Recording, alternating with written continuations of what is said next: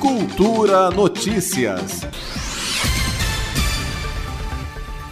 O GDF lançou a plataforma de agendamento para a segunda dose da vacina contra a Covid-19.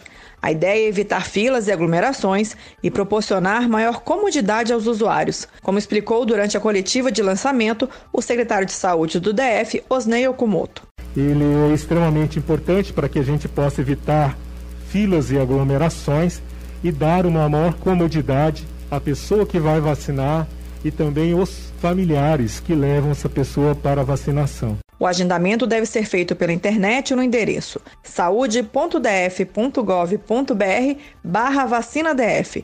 No sistema, o usuário deve escolher a data e o local de vacinação e preencher alguns dados, como o nome completo, a data da primeira dose e a identificação do laboratório fabricante. A Secretaria de Saúde do DF disponibilizou mais de 18 mil vagas. A prioridade dos atendimentos é para as pessoas que receberam a primeira dose da vacina Coronavac. No dia da vacina, é necessário levar o cartão de vacinação e a ficha do cadastro virtual impressa. Quem não tiver acesso à internet, não dominar a tecnologia ou pertencer a grupos prioritários elegíveis para imunização, podem procurar um posto de vacinação mais próximo à residência para agendar a segunda dose. Segundo a orientação do Ministério da Saúde, a segunda dose da Coronavac deve ser aplicada no intervalo de 14 a 28 dias.